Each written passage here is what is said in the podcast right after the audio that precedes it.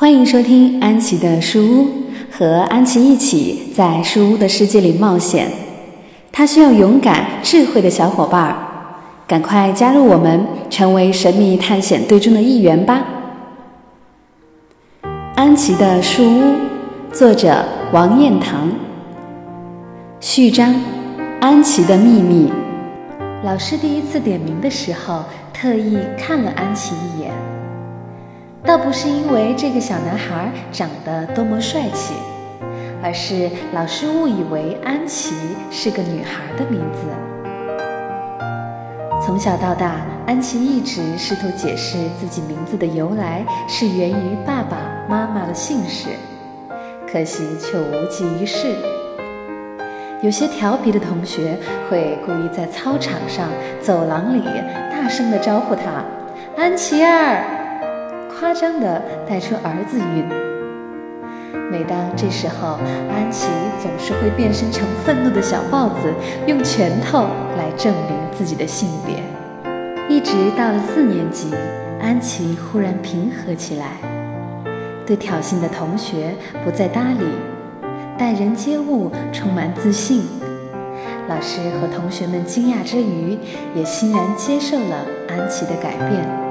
小男孩变得越来越有人缘，不过他们不知道，安琪在家里却是另外一副面孔，多了一项怪癖，再也不许任何人进入他的房间，包括至亲至爱的妈妈。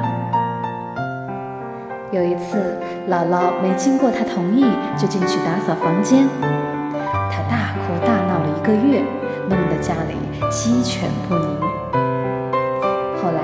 爸爸威胁说要把他房间里的书屋拆掉，安琪被逼无奈，只好与大人们约法三章。第一条是，不经允许，任何人不能进入安琪的房间。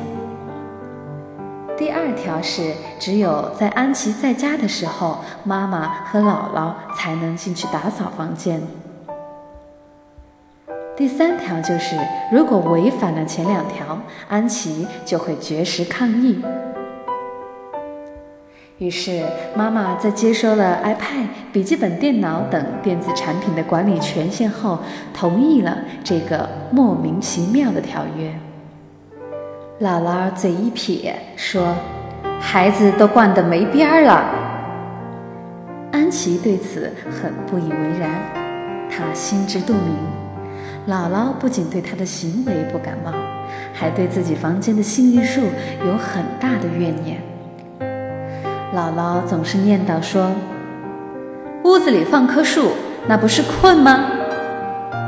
妈妈说：“屋子里住人还是求呢，家里呀不兴这一套。”姥姥不说话，但心里却没有放弃把树屋铲除的念头。他老人家。只是在等待一个机会。是的，安琪的房间里有棵漂亮的树屋，里面啊藏着安琪最大的秘密。